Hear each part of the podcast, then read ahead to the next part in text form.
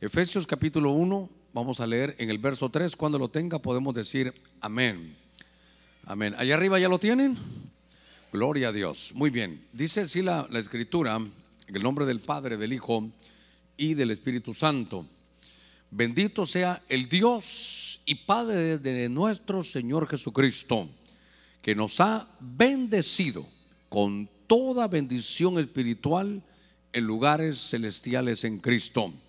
Una vez más le ruego que lea ahí su Biblia. Yo pensé que iba a estar en la pantalla, algo habrá sucedido, pero Efesios 1.3 dice, bendito sea el Dios y Padre de nuestro Señor Jesucristo. ¿Está leyendo conmigo? Dice que nos bendecirá con toda bendición. ¿Cuántos decimos amén a eso? No, no, no dice que nos bendecirá. ¿Verdad que no dice así?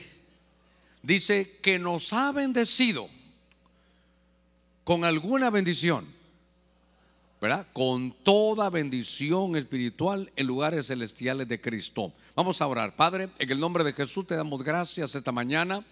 Te pedimos que habilites, Señor, mis labios, mi mente, te la entrego, Espíritu Santo, corre, lleva, Señor, tu buena palabra, que fluya, Señor, tu palabra en todo lugar donde sea escuchada. Te pedimos que tu buena doctrina salga, Señor, para poder llegar a cada corazón, que traiga consuelo, que traiga tranquilidad, que nos dé confianza, que nos ministre reposo. Señor, te pedimos por cada petición. Mira, nuestra hermana Carmelina, la ponemos delante de ti. Y todos aquellos que de alguna manera, Señor, tienen un problema. Te pedimos a aquellos que están en los hospitales, aquellos que están de luto, aquellos, Señor, que están pasando momentos difíciles que seas tú el consolador, que cada rodilla endeble, que cada brazo caído sea levantado, Señor, desde ya esta mañana. En el nombre de Cristo te damos gracias, Señor, amén y amén. Gloria al Señor. Quiero llevarlo esta, esta, esta mañana que usted ha apartado para entregársela al Señor este día. Primera, primero le he dicho que tenemos que dar gracias todos los días a levantarnos, Señor, gracias. Nos has bendecido y, y esto es lo que yo quiero, es que tú sepas que tenemos ese corazón agradecido.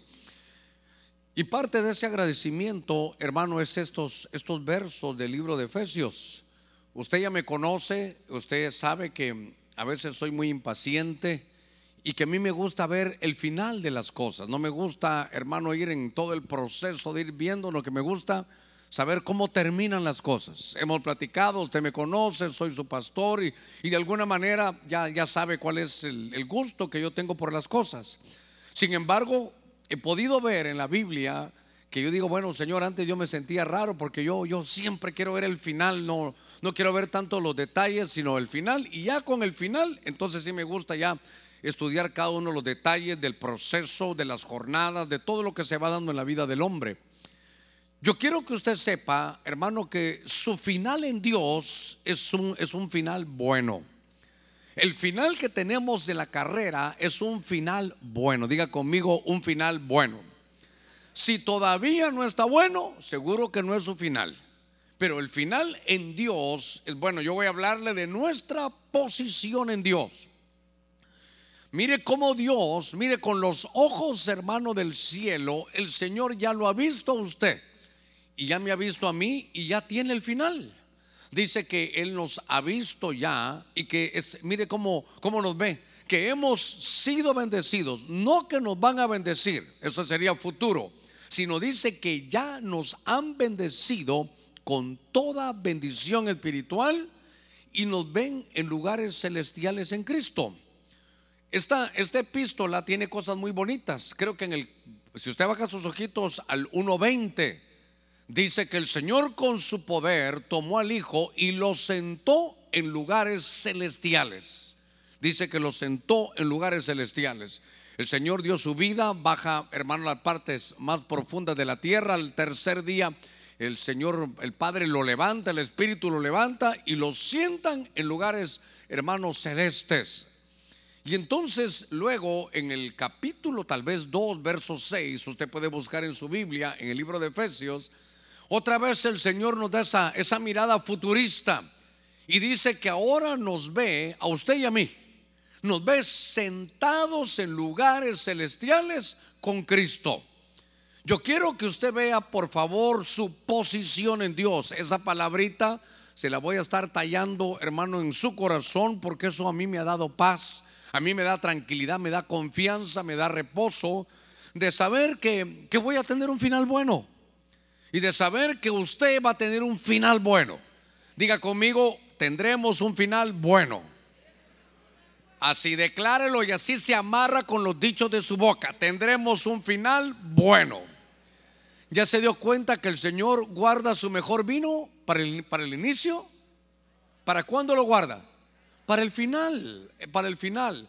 Quiere decir que a medida que avancemos, por favor, la cosa se va a poner mejor. Fíjese, fíjese en el tiempo que se lo estoy diciendo. A medida que avancemos, hermanos, las situaciones van, van, van a ir mejorando. De tal manera que cuando nos acerquemos para estar con el Señor, Él ya lo vio a usted y ya me vio a mí, sentados en lugares celestiales con Cristo, bendecidos con toda bendición espiritual. Entonces, el final que nosotros tenemos es un final bueno. Yo le he enseñado a usted que cuando Dios empieza a crear al hombre, dice mi Biblia que lo que creó al hombre al sexto día, usted ya lo sabe. Y entonces el Señor dijo, mi ciclo, el ciclo perfecto es de siete. Así que después de hacer todas las obras, el primero, el segundo, llega el sexto día hacia el hombre y dice, me falta un cierre. El día séptimo será un día de reposo. Y entonces yo lo he ubicado a usted para que se dé cuenta que el hombre lo crearon hoy, sexto día.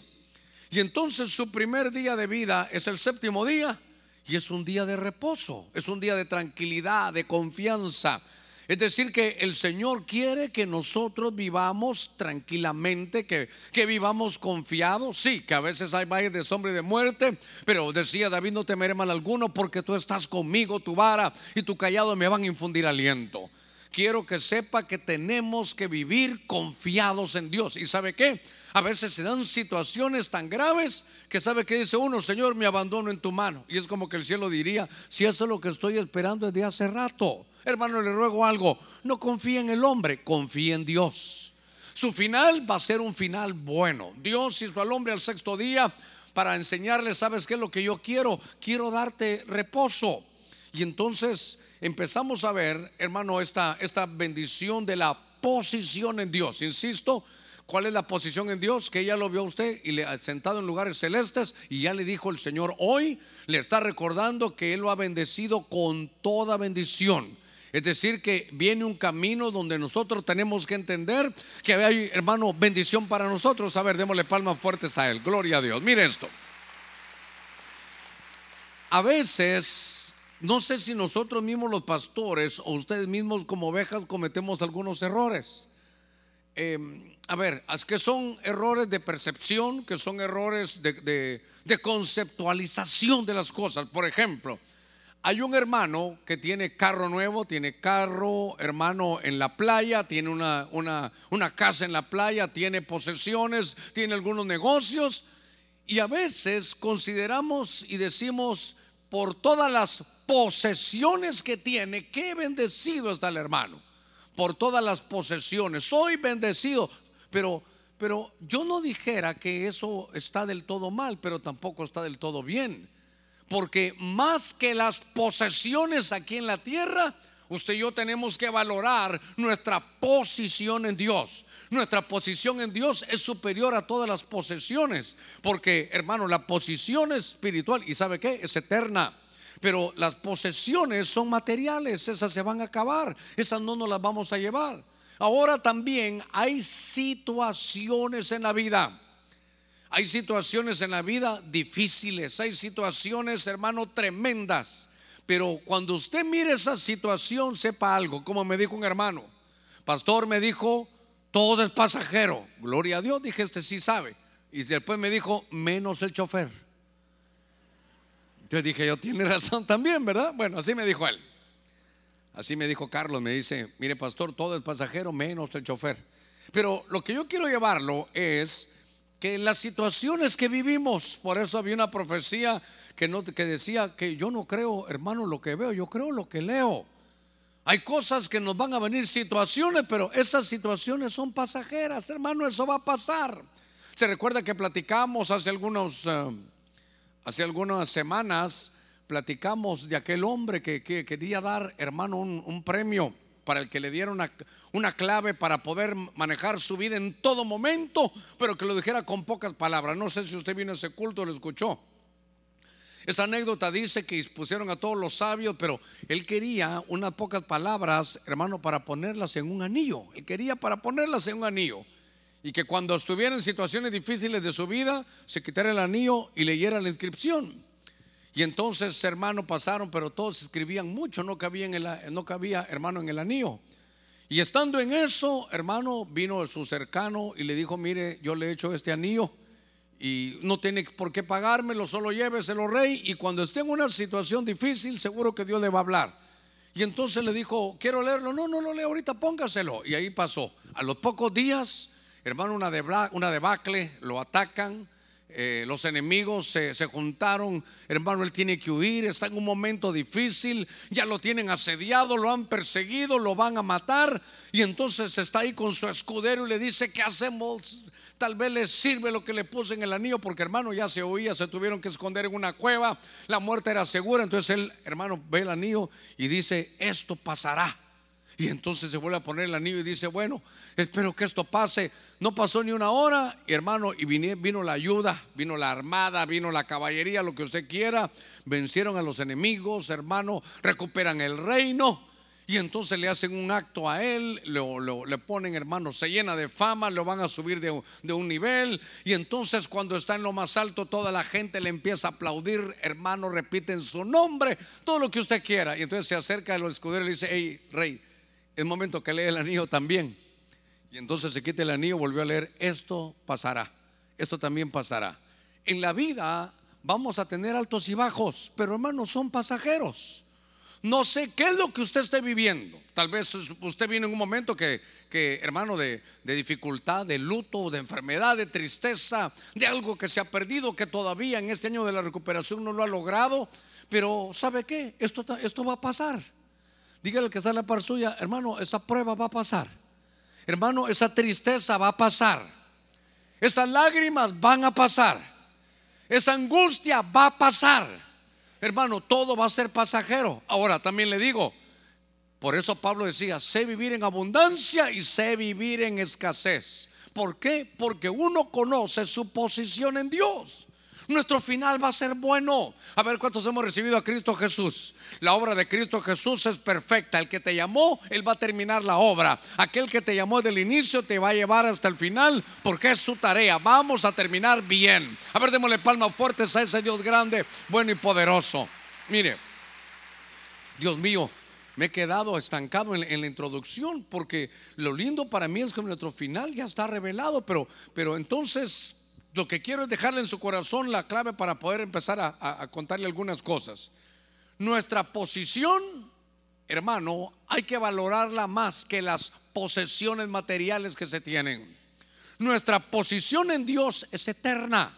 Nuestra posición es que estamos, hermano, bendecidos con toda bendición espiritual. Uno, y que en el nuestro final ya nos vio el Señor, ya te dijo tu futuro. Estamos sentados con Cristo en lugares celestiales. Así que, hermano, yo perdóneme, yo del infierno casi ni pienso en eso. Solo digo, pobres los que no han recibido a Jesús, ahí van para allá. Pero los que ya lo hemos recibido, hermano, vas a estar sentado. Se imagina sentados ahí a la par de Cristo Jesús. Yo le voy a decir, hermano, corra así un poquito, quiero estar más cerca. Usted me va a decir, pastor, usted ya predicó ahí, usted ya lo sabía, déjeme un ratito. Ahí vamos a estar cercanos al Señor, en lugares celestiales. Nuestro final va a ser un final bueno, así que usted tiene que saber que toda situación es pasajera. Toda situación es pasajera. Mire, las cosas buenas a veces, no se va a molestar conmigo, pero a veces cuando uno está en su nivel más alto, uno se olvida de Dios. Y cuando está en el nivel más bajo, Señor, aquí estoy, ¿verdad? Así nos pasa, es, son altibajos, pero al final las dos experiencias son buenas. Una pasará y la otra también. Ahora, cuando estaba viendo esto, después de estos minutitos, quiero llevarlo a usted a que primero, hermano, entendamos, todo el mensaje de hoy es nuestra posición espiritual, hay que valorarla, porque ya estamos sentados con Cristo y hemos sido bendecidos con toda bendición. Hermano, las posesiones aquí, hermano, qué lindo que lo tenga, qué, qué bonito que tenga dinero, pero que lo tenga en la bolsa y no en el corazón. El dinero es bendito en la bolsa y es maldito en el corazón. Qué bueno que tenga posesiones, pero todo eso no nos lo vamos a llevar. Usted tiene lancha, qué bueno que tengo su yate. Ya te fregaste con todos estos tiempos que estamos pasando, pero al final eso es, eso es material. Ahora, hay situaciones, venga conmigo, en 2 Corintios capítulo 4, verso 7. Déjeme, Dios mío, me tomé como 15 minutos para introducirme, pero es que era importante. Lo que le quiero decir es, valoremos nuestra posición en Dios. Fíjese que está el apóstol Pablo hablando aquí. Y entonces Pablo dice aquí, tiene 2 Corintios capítulo 4, del verso 8 y 9, pero le voy a leer desde el 7. En el 7 dice, pero tenemos este tesoro en vasos de barro, para que la extraordinaria grandeza del poder sea de Dios y no de nosotros. Verso 8 y verso 9, ¿ya lo tiene? Le ruego que abra su Biblia en 2 Corintios capítulo 4, verso 8 y a los de televisión que quiten a ese señor y que pongan mejor los textos bíblicos. Dice así, ah, mire lo que dice el apóstol Pablo, afligidos en todo, pero no agobiados, perplejos, pero no desesperados, perseguidos, pero no abandonados. Mire, esta última me encanta a mí, derribados, pero no destruidos entonces van oraciones en comparación. La primera es la situación que va a ser pasajera. Y lo segundo es nuestra posición en Dios. Entonces él dice, la situación es afligido, perplejo, perseguido y derribado. Yo le ruego que ponga sus ojitos ahí, porque entonces el apóstol Pablo dice, mire ahí, usted lo puede ver, afligido es la situación, pero su posición es que no está agobiado. La situación es que está perplejo, pero su posición en Dios es que no está desesperado. Eh, cuando estoy viendo, ahí es 2 Corintios 2, sino es 2 Corintios 4. En el verso 9 dice perseguidos, pero no abandonados, derribados, pero no destruidos. Entonces, aquí hay cuatro situaciones que son pasajeras. Diga conmigo, situaciones pasajeras. Con más fuerza, situaciones pasajeras. Porque tal vez nos va a tocar, hermano, en algún momento nos va a tocar vivir afligidos, perplejos, perseguidos y hasta derribados. Hermano, Pablo vivió con esta situación de estar afligido. En medio de lo que estamos viviendo hay aflicción. Usted a los lugares que sale, hermano, si ve que alguien está tosiendo, Dios mío, usted se hace a un lado, se va, porque eso lo aflige cuando mira que la situación económica, hermano, tal vez eh, no es la mejor o, están hablando de, de que están quitando un trabajo, eso trae aflicción. Cuando un hijo se enferma, eso trae aflicción. Cuando alguien en la casa, hermano, está enfermo, eso trae aflicción. Pero dice, estoy afligido, esa es mi situación que va a ser pasajera, pero mi posición en Dios, pero yo no estoy agobiado, yo dependo de Dios. Hermano, no estamos, no estamos a ver qué pasa, no, estamos en las manos de Dios. Hay un plan para cada uno de nosotros, claro, tenemos que ser prudentes, pero fíjese que luego dice perplejo. Esa es la situación pasajera, perplejo, pero no desamparado. Al final hay situaciones que le causan a uno perplejidad. Por ejemplo, que, suceda algo y uno dice, Señor, a mí, pero, si yo te sirvo. Señor, ¿cómo es posible que esto, esto nos suceda a nosotros si somos cristianos?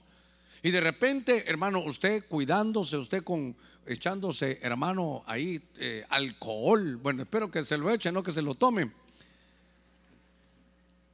Pero algunos hermanos con alcohol, hermano, donde va con su spray, hermano, tremendos, eh, donde van se cuidan, hermano. He visto con doble mascarilla, una de un color abajo, eh, otra, hermano, así como usan camiseta y camisa, se protegen ahí. Pero si a pesar, usted dice, a pesar de todo eso, hermano, le llegó y le dio, le dio COVID, uno está perplejo. En medio de todos los que con los que estamos haciendo televisión, el que más se cuidaba, hermano, pero, pero usted lo saludaba y para poderlo saludar lo, lo rociaba a usted. Donde caminaba, hermano, rociaba eso. Y tuvimos un viaje, fuimos juntos, hermano, allá a predicar afuera. Ellos hicieron un gran trabajo y cuando ya venía de regreso, hermano, se enfermó. Entonces uno, hay cosas en la vida que a uno lo dejan perplejo porque uno dice, pero ¿cómo va a ser posible? Y miran al vecino que ni mascarilla usa y no se enferma, entonces eso causa perplejidad. Hay situaciones que son pasajeras, pero dice aquí perplejos, pero no desamparados. Perseguidos, pero no abandonados. Hermano, mire esto, derribados. A ver, ¿cuántas veces hemos tropezado en el camino cristiano? ¿Habrá alguien de casualidad aquí que de alguna manera ha tropezado más de una vez, hermano, siendo cristiano? A ver cuántos hemos tropezado. Es la congregación de los que viven, hermano, mire, tropezando. Pero dice ahí, hemos tropezado, estamos, y dice, derribados. Pero nuestra posición es que no estamos destruidos. A veces hay condiciones de vida, situaciones, hermano, que yo quiero que usted vea que son pasajeras, pero, pero al final, hermano, dice la, aquí la, la, escritura que Pablo vivió eso y dijo, bueno, yo sé mi posición en Dios. No hay cosa más linda que yo quiera, hermano, trasladarle esta mañana, que usted se ha apartado, que valore su posición en Dios sepa, le voy a estar martillando esto, que su final es un buen final. Que ya Dios lo vio, ¿sabe qué? Porque uno dice al final, ¿y si no la hago? ¿Y, y, si no llego? ¿Y si me quedo a medio camino? A mí el Señor me enseñó que, dice, nadie viene a mí si el Padre no lo arrastra. Dios por lo menos a mí me tenía para que viniera aquí a San Pedro Sula y como no quería, me trajo arrastrado, pero aquí estoy. Usted, usted dirá, pastor, yo quiero llegar al cielo. Es que, es que no es que usted no buscó a Dios, Dios lo buscó a usted, número uno. Y como Él comenzó la obra, hermano, el prestigio de Dios, hermano, está en juego. Por eso me gusta el pasaje del Salmo 23 cuando dice, por amor a tu nombre. Porque la palabra nombre es oficio. Ahí está diciendo, por amor a tu oficio. Dice que Él, hermano, nos va a guiar y que al final, hermano, hay una mesa aderezada y que vamos a llegar, hermano, la, la oveja baja, entonces su itinerario del Salmo 23 regresa, pero es por la labor del pastor, por favor, no, no del pastor terrenal, no de su pastor, el hermano Germán, no, es, es el que lo compró. Usted se llama Cristo Jesús, Él es el buen pastor, es su pastor, Él dio su vida por usted, hermano, Él hizo un plan perfecto y ya le dio una posición. A ver, démosle palmas fuertes a nuestro pastor Cristo Jesús, nuestro Señor. ¿Sabe qué me da a mí eso? Confianza. Eso me da a mí tranquilidad, me da paz, me da reposo. Eso me hace a mí, hermano, acercarme a Dios con agradecimiento y con amor. Qué terrible ha de ser, ha de ser venir al culto por miedo. Yo voy al culto usted porque si no voy con el Señor me voy al infierno. Así no es la, ese no es hermano el evangelio. En el Evangelio del Señor, yo vengo porque te amo. Señor, yo vengo porque te agradezco. Señor, hay un plan. No sé por qué me has elegido a mí, pero gracias porque ya me viste sentado en lugares celestes. Me has bendecido con toda bendición espiritual. Su posición en Dios vale más que las posesiones materiales. Y por favor, tiene que saber usted que a pesar de la situación en que usted esté viviendo, esa situación es pasajera. Su final va a ser bueno.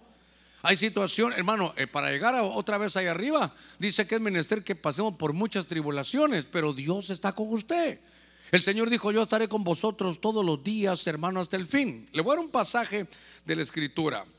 En primera de Samuel, capítulo 30, en el verso 6, dice la escritura, mire la, la, la situación que está viendo David. Y David estaba muy angustiado, porque la gente hablaba de apedrearlo pues todo el pueblo estaba amargado, cada uno a causa de, los, de sus hijos, sus hijas, pero David o más David se fortalecía en el Señor su Dios.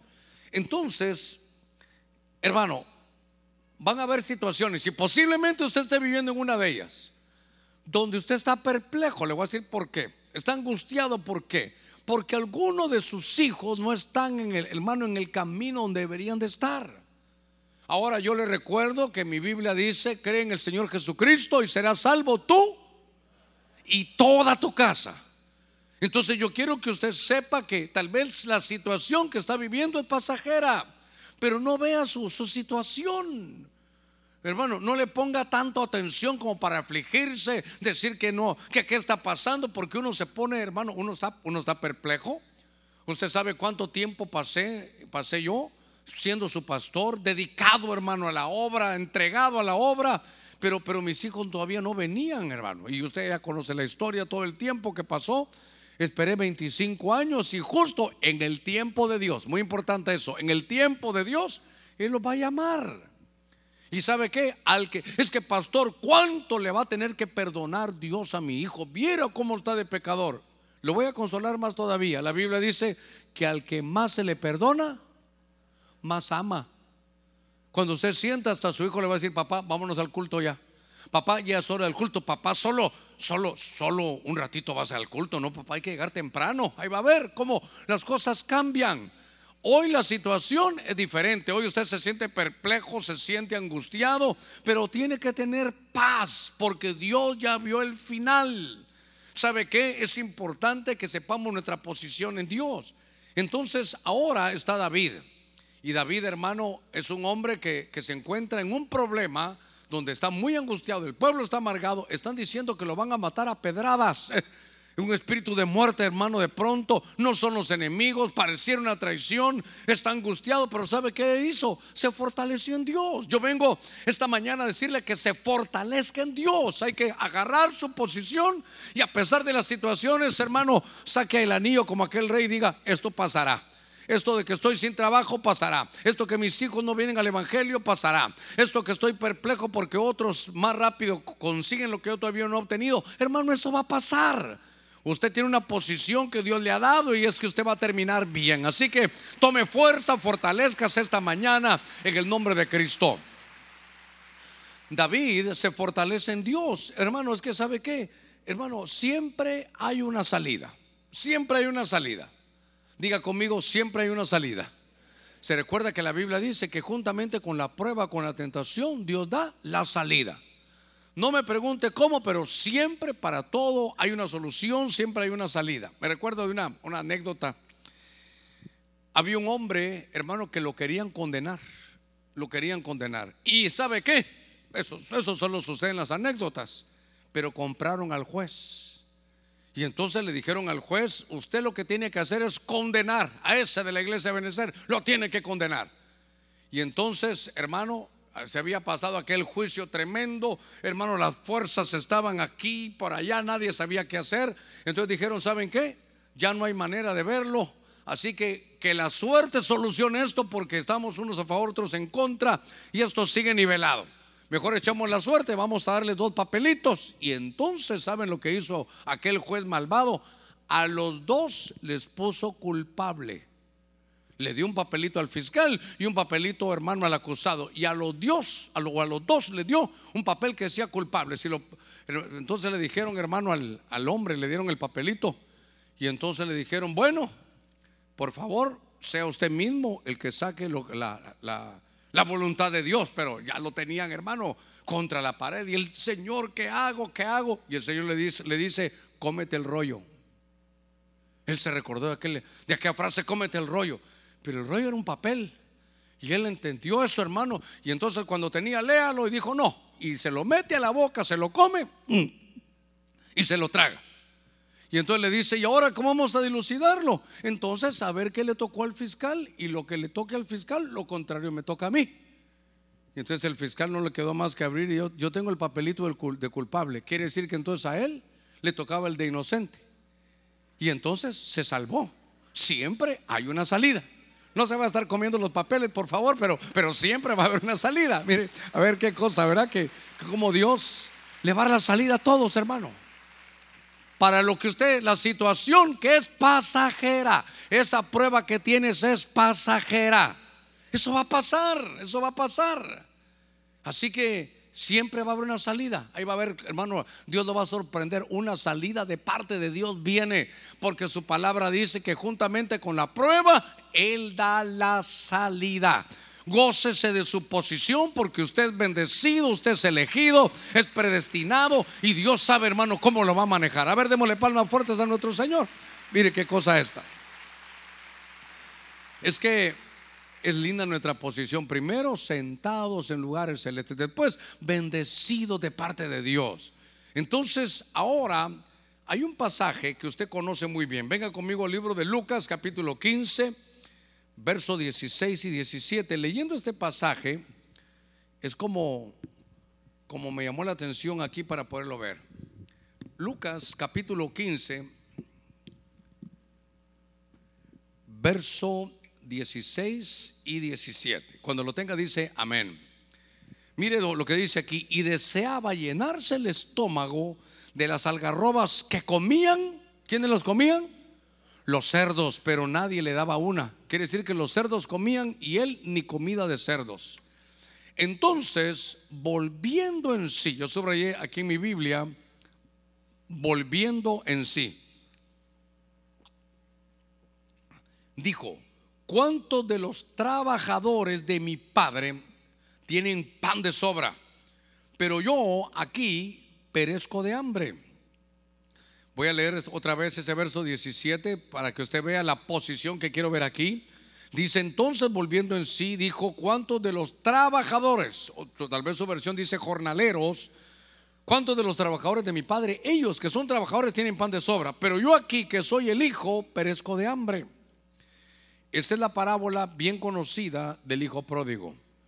Era, hermano, un hijo de ese, de ese padre. Diga conmigo, un hijo. Con más fuerza, un hijo. Su posición es de hijo de Dios. Le ruego no lo olvide. Su posición es hijo de Dios. Y entonces ahora dice mi Biblia que siendo hijo, hermano, le vinieron malos pensamientos.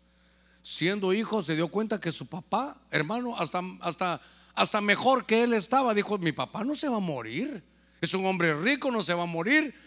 Y entonces tengo que esperar que se muera para pedir la, herencia. Entonces se animó y le dijo, papá, yo quisiera que me dieran mi herencia ya. Y el padre le dijo, te la voy a dar. Y entonces aquel hijo, eso es lo que yo quiero que usted le quede en su corazón, la posición de él. Hermano, sale de la casa, le dan su, su dinero y se va, se aleja de la casa. Y a medida que se va uno alejando de la casa del padre, hermano, comienzan las tentaciones, estaba más débil. Y entonces dice mi Biblia, mi Biblia dice que se prostituyó con mujeres. Dice que buscó prostitutas, otra versión dice que estuvo con rameras, ahí se gastó el dinero de su padre. Por favor, le voy a hacer énfasis en esto. Mire cómo se empezó a desviar ese hijo. Ese hijo estaba en desobediencia. Y entonces cada vez que se iba retirando la cosa venía peor. Conforme se iba retirando de la casa de su padre la cosa se, ponía peor. Se le acabó el dinero. No quería trabajar, solo gastar, se le acabó el dinero. Y cuando llega a su, a su, a su clímax, llega hermano a lo, a lo más bajo, entonces él se da cuenta que ahora está en un país lejano apacentando cerdos, le está dando de comer a los cerdos y él quiere comer de esa comida y ni de esa le dan. Entonces ahí es donde dice ese hijo, ese hijo dice, ¿qué estoy haciendo aquí? Si hasta los trabajadores en la casa de mi padre tienen pan hasta de sobra. Ahora, lo que yo quiero llevarlo es, ¿cuál era la posición de él dentro de la casa? Posición, ¿cuál era? Es un hijo, ahí estaba, es un hijo, ahí estaba como, ¿y sabe qué? Era el hijo menor. Era hijo. Cuando se va de la casa, ahora qué pasa ser un pecador? ¿Cuál es su posición? Es un hijo. Es un hijo que está en pecado. Es un hijo que está en desobediencia.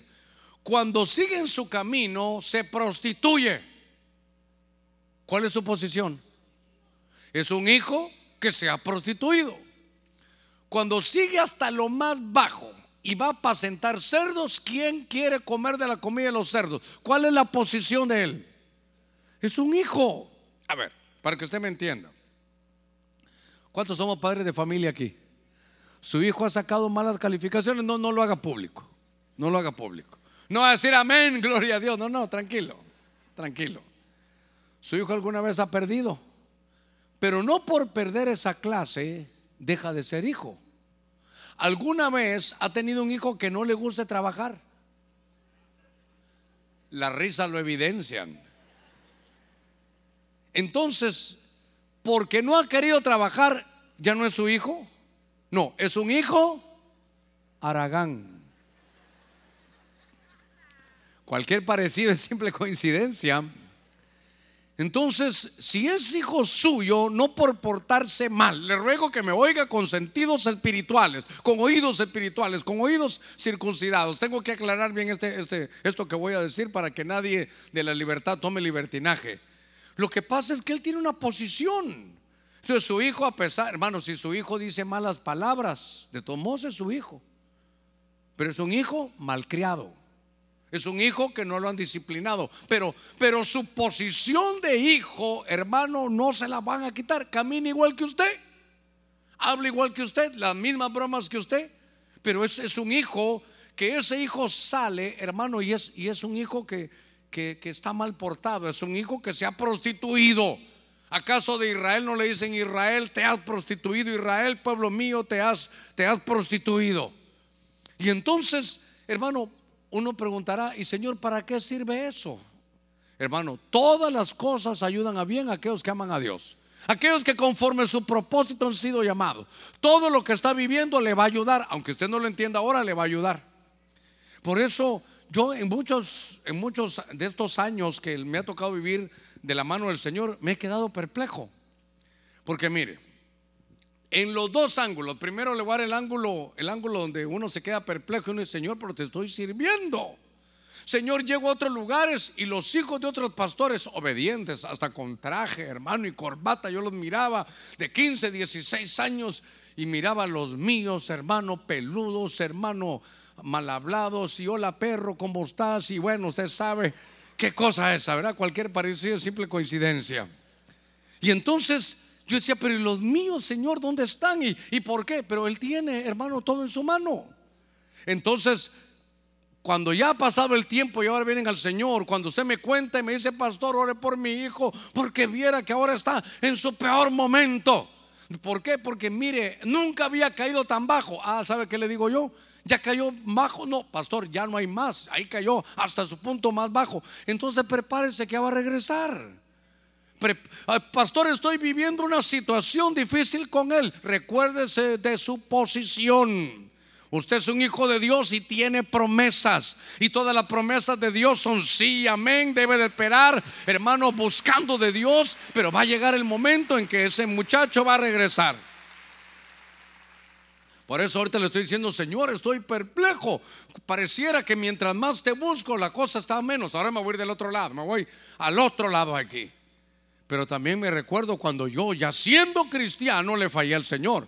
También me recuerdo cuando yo, ya siendo cristiano, hermano, di mal testimonio. También me recuerdo cuando yo ya era cristiano y mis amigos lo sabían, casi que era piedra de tropiezo para ellos. Hasta yo le he contado que un, un mi amigo me dijo, Germán, vení para acá, no te rías de eso porque aquí todos saben que sos evangélico y qué vergüenza que vos participes de eso. Un impío corrigiéndome. ¿Qué le parece? Y entonces me quedo perplejo de qué.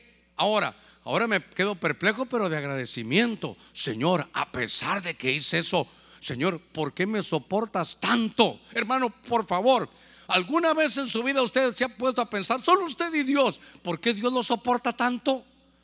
Hermano, yo le voy a decir algo, yo ya, yo ya me hubiera destituido, yo ya me hubiera descalificado, yo seguramente, hermano, seguramente ya me hubiera ido al infierno. Pero Dios, Dios dijo, no, Germán, si a ti yo te he llamado, a ti yo, yo te inscribí en el libro de la vida. A usted, hermano, desde antes de la fundación del mundo ya tenían su nombre, su oficio, lo que iba a hacer. Dios ya lo tiene visto y sabe que usted va a llegar hasta el final, porque su posición en Dios, hermano, es que usted es hijo. Y el que es hijo es, tiene su bendición. ¿Sabe qué dice la Biblia? Que el que es hijo siempre termina en la casa. Entonces eso me da a mí, hermano, mire, me da a mí tranquilidad, me da reposo, porque mi posición, hermano, la, la, logro entender. Cuando estamos viendo estos pasajes de Lucas 15, déjeme que diga algo que es importante. Porque yo no estoy diciendo, hermano, viva como quiera, haga lo que quiera, porque al final usted es salvo. Si usted está entendiendo el mensaje así, por favor, no lo entienda así. El que piensa así, para mí no le ha amanecido. Los que hemos sido cristianos y hemos, nos ha tocado comer del polvo, uno sabe, uno, uno se ríe en público, pero llora en privado. Cuando llega uno a su casa dice, pero ¿cómo hice eso, señora? Ayúdame. Y tal vez, ¿sabe qué? Ayúdame, pero solo sale de ahí, se vuelve a llegar a la atmósfera y otra vez, hermano, echarse la quebradita, que la macarena, el movidito, un cigarrito por aquí, otro por allá. Mira el tequila y le dice, tequila, maldito ven acá que te doy el último traguito y se lo vuelve a poner, hermano. ¿Por qué? Porque allá estaba el pródigo apacentando cerdos. ¿Y cuál es el precio de la liberación, hermano, que, sufrió aquel hombre? Porque solo aparecen dos en la Biblia que apacientan cerdos. Este este que estamos hablando, que es un hijo, y el gadareno. Usted recordará que apacientan cerdos. El cerdo es un animal inmundo en la Biblia. El cerdo puede tipificar lo inmundo. Y entonces, ¿qué es lo que estaban haciendo ambos, el gadareno y, este hijo, que era el hijo pródigo? Estaban alimentando lo inmundo, se estaban metiéndole, ¿sabe qué? Eran cerdos, pero en el corazón que los alimentaban. Los estaban alimentando, hermanos, los, ponían más fuertes porque los estaban alimentando. Estaba alimentándose en el adulterio, en la fornicación. Estaba, hermano, alimentándolo en la, pornografía. Estaba alimentándolo con cosas malas. Se lo están alimentando. Ahora, ¿cuál fue el precio de la liberación? Hermano, allá con, con el Gadareno que los apacentaba. Se recuerda que se metieron, hermano, los demonios en unos cerdos y los cerdos, hermanos, se despeñaron. Entonces, el precio de la liberación es matar a los cerdos. No dejarlos de alimentar, no, quitarlos de una vez, hay que extirparlos de la vida. Cuando hermanos se paga ese precio, viene una liberación hermosa y aquel hombre que estaba en lo más bajo, en lo más profundo, entonces hermano empieza a volver. Y mire qué lindo cuando va caminando él, mire su arrepentimiento, porque hermano, el arrepentimiento es la llave de una bendición muy hermosa. Si te has alejado de Dios por situaciones pasajeras, si no has valorado tu posición en Dios y hoy Dios te está hablando, regresa a casa porque tú tienes una posición, tú eres hijo y si eres hijo vas a hacerlo para siempre a pesar que hayas estado en malos caminos, sigues siendo hijo, pero tal vez este mensaje te haga regresar. Cuando aquel va regresando, dice, ya no soy digno de ser llamado hijo tuyo. ¿Sabes qué? Perdí mi dignidad para ser hijo, pero padre, recíbeme aunque sea como uno de los trabajadores. Quiero ser tu jornalero. ¿El padre cómo lo recibe? ¿Como hijo o como jornalero? Le dice, no, hijo mío, si aquí está pronto, llama a los servidores. Miren, aquí está mi hijo, ya ha regresado a casa. Así que pónganle la cobertura de nuevo. Pónganle el anillo que había dejado de compromiso y que se vista con las sandalias y que entre a la fiesta, porque ahora ha recuperado su posición en Dios, que es posición de hijo. A ver, démosle palmas fuertes a nuestro Señor. A su nombre, a su nombre. Mire su posición en Dios. Hermano, la Biblia dice en Juan 1.12, dice, a los suyos vino y los suyos no lo recibieron. Pero a ustedes de San Pedro Sula, que lo han recibido, le dio la potestad de ser llamados hijo de Dios. Usted tiene esa posición, es hijo de Dios y siempre va a regresar a la casa. Hermano, mire, cuando hablamos de esto, tal vez los que somos padres vamos a poder entenderlo un poquitito mejor. Siempre lo hemos dicho, hermano, los hijos de uno siempre son bonitos. ¿Verdad? Usted llega a ver los, ahí donde tienen a todos los niños y el suyo, la verdad está bonito. Y mira el de los otros, santo Dios, este está sano por lo menos. Miren el nene, qué bueno que está sano, dicen, ¿verdad?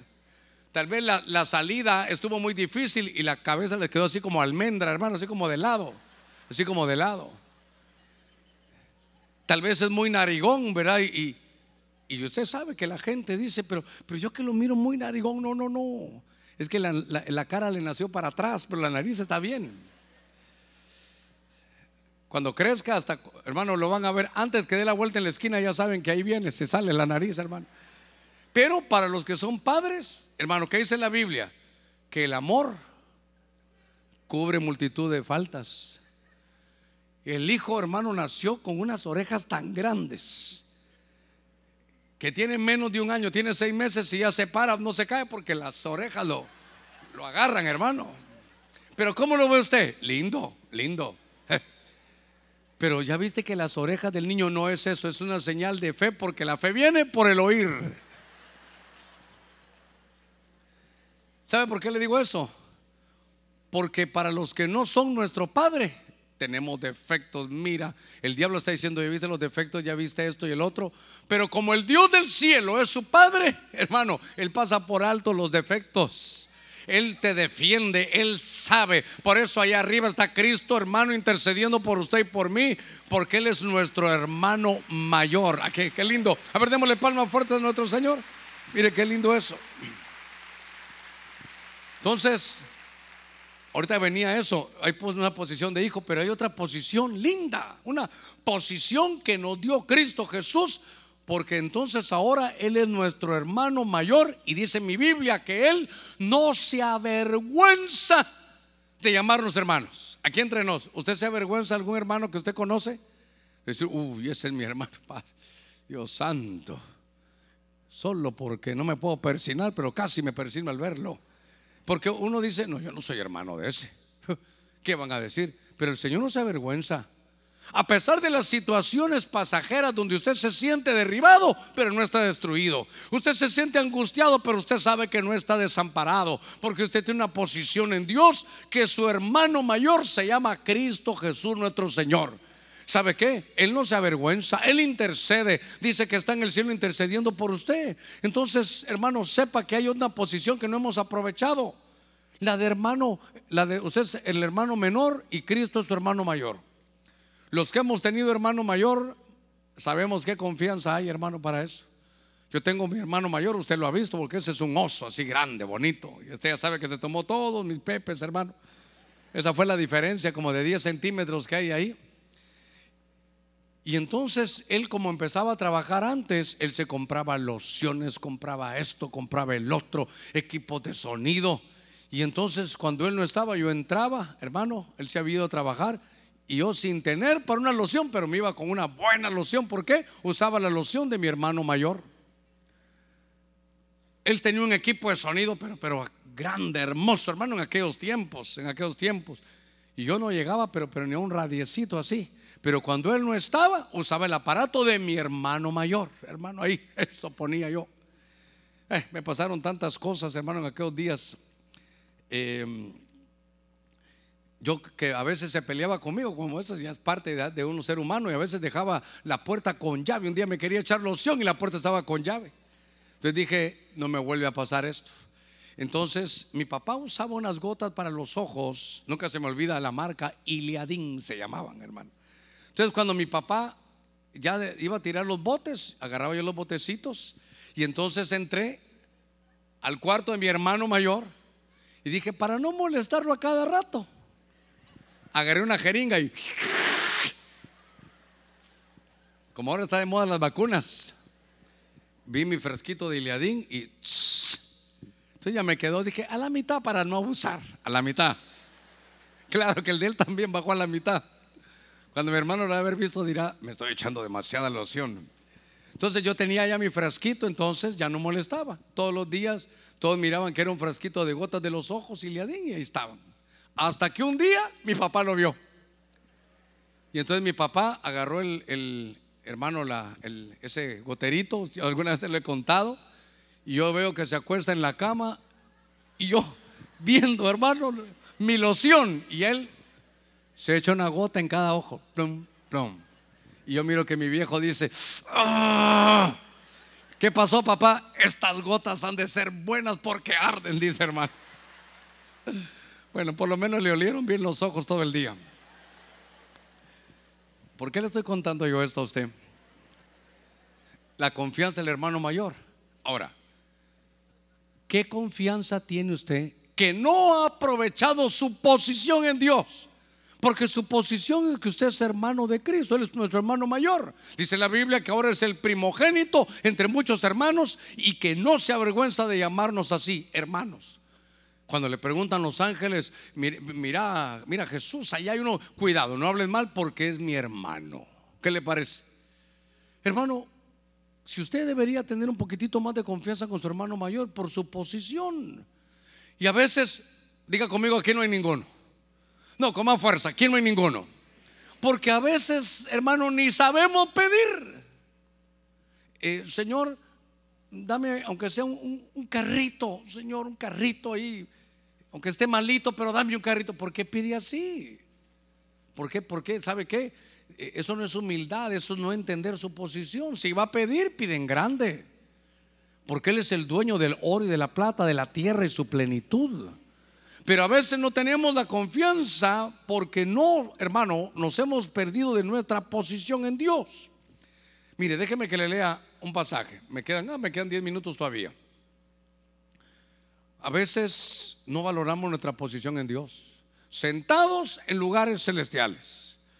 Uno, sentados en lugares celestiales y bendecidos con toda bendición. Hermano, nunca nos desampara. Siempre va a estar con nosotros. David iba a todas las batallas porque dice Hechos 2.25 y yo sabía, yo miraba a Dios, no sentía, yo miraba al Señor a la par mía. Esos, esas son, hermano, posiciones que David conocía. El pródigo, su posición era hijo y el que es hijo, hermano, va a tener su bendición de poder regresar a casa cuando quiera. Y entonces estaba leyendo yo este pasaje en 2 Samuel, venga conmigo, en el capítulo 9, verso 8. 2 Samuel, capítulo 9, verso 8. Solo una cosa más. Hay situaciones, recuerde que son pasajeras, situaciones en la vida donde uno está en el nivel más bajo. Su situación puede ser deplorable, pero por favor no se enfoque en su situación pasajera. Enfóquese en su posición eterna. No mire su condición, no mire la situación pasajera. Tiene que entender, como decía en la profecía, lo que tiene que entender es su posición en Dios. De ahí va a salir, hay una salida. De eso, eso va a pasar. Vienen buenos, hermano, vienen buenos tiempos. Pastor, pero estamos en medio del COVID, pero vienen buenos tiempos. Y desde el momento que usted esté aquí vivo, Dios lo ha, hermano, lo ha llevado por dos años. Lo ha tenido guardado y lo va a seguir haciendo. Usted tiene que guardar, hermano, esa acción de gracias, decirle al Señor, pero gócese de su posición. Al final todo lo de aquí en la tierra es pasajero, como dijo el hermano, menos el chofer. pero al final todo va a pasar, hombre, tranquilo. Tiene que salir hoy confiado, decir, Señor, gracias, voy tranquilo. Qué evangelio, qué plan, qué Dios tan grande eres. Voy a gozarme de mi posición, me voy a enfocar en mi posición en Dios. Aquí hay un hombre que dice, 2 Samuel 9:8, se postró de nuevo y dijo, ¿quién es tu siervo para que tomes en cuenta? Ah, de aquí es donde sacar los hermanos. A un perro muerto como yo. Una situación pasajera, pero terrible. ¿Este quién es? Este es Mefi Boset. Usted lo, usted lo recordará.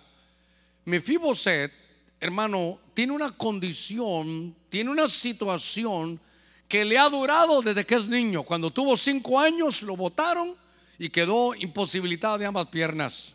Quedó cojo para siempre. Hermano, esa era su, su, su situación, esa era su condición. Pero aparte de todo, le despojaron de todas sus tierras. Fíjese que él tenía una posición, o tal vez dos que había que, que, decir, porque él era un príncipe, solo que lo despojaron. Aparte de, que tenía un problema físico, le quitaron todos sus bienes, le quitaron, ¿sabe qué? Todas sus tierras.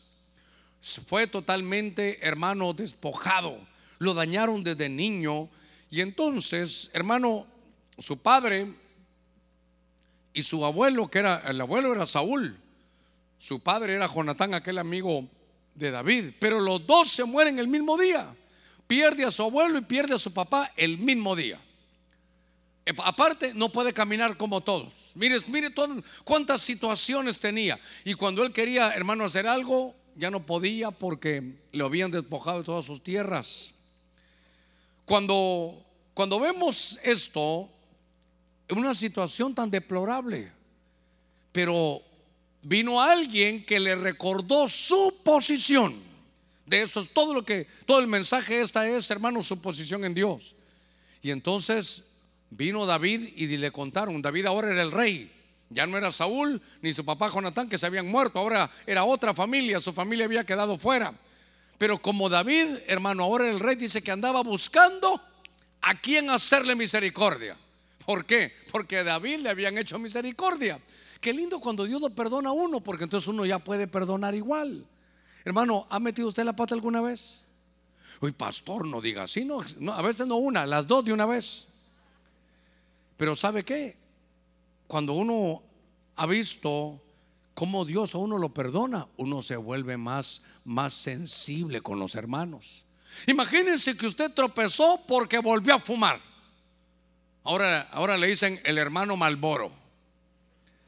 Volvió a fumar, lo vieron, qué vergüenza, pero, pero ahí está. Y de pronto Dios lo perdona, ya está en casa otra vez. ¿Qué va a hacer cuando mire a un hermano fumando cuando le cuenten? Ni te imaginas. ¿Te recuerdas de Sopameno Jiménez? Lo vi fumando. Si usted no hubiera vivido eso, dirá, yo siempre vi como que era un hijo del diablo ese. Yo siempre cuando lo abrazaba olía a azufre, lo, lo, lo. Vi que estaba malo ese hombre. Pero como usted ya vivió eso, vamos a orar por él. No, y el otro lo manda al infierno, no creas. Aunque usted no le cuente, usted lo está defendiendo. ¿Por qué? Porque usted lo experimentó. Y Dios después le mostró su posición. Ahora está este David y David había hecho un pacto con Jonatán. Y el pacto con Jonatán que habían hecho es, mira, si tú quedas vivo, yo quedo vivo y alguno de nosotros no está, por favor te encargo que le muestre misericordia a, nuestros, a nuestras descendencias. Y entonces David está buscando, ¿habrá alguien de la familia Jonatán? ¿Habrá alguien que está aquí? Preguntaba David. Y le dijeron, sí, ahí está aquel Mefiboset, pero está cojo, está despojado, tuvo un problema desde niño, no tiene tierras, no tiene nada. Y entonces él recordó que había un pacto. Y se lo fue a recordar. Fíjese qué cosa esta.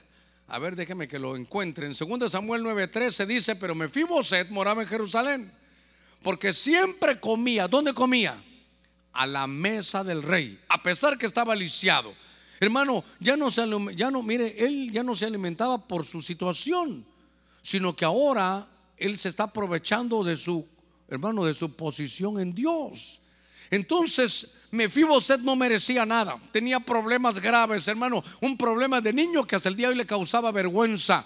Él pensó que no era digno de nada, pero llegó David y dijo, ¿sabes qué? Yo hice un pacto y el pacto es que no importa cuál sea tu condición, no importa cuál sea tu situación, yo a ti te voy a mostrar misericordia. Y ahora vas a vivir en la casa del rey, vas a estar en la casa del rey, vas a comer en la casa del rey, vas a estar siempre en la casa del rey. Esos Mefiboset éramos nosotros, pero vino Cristo Jesús y te dijo, yo he hecho un pacto agarra tu posición. Tú tienes un pacto. Mira, tu posición es, diga conmigo, yo tengo pacto.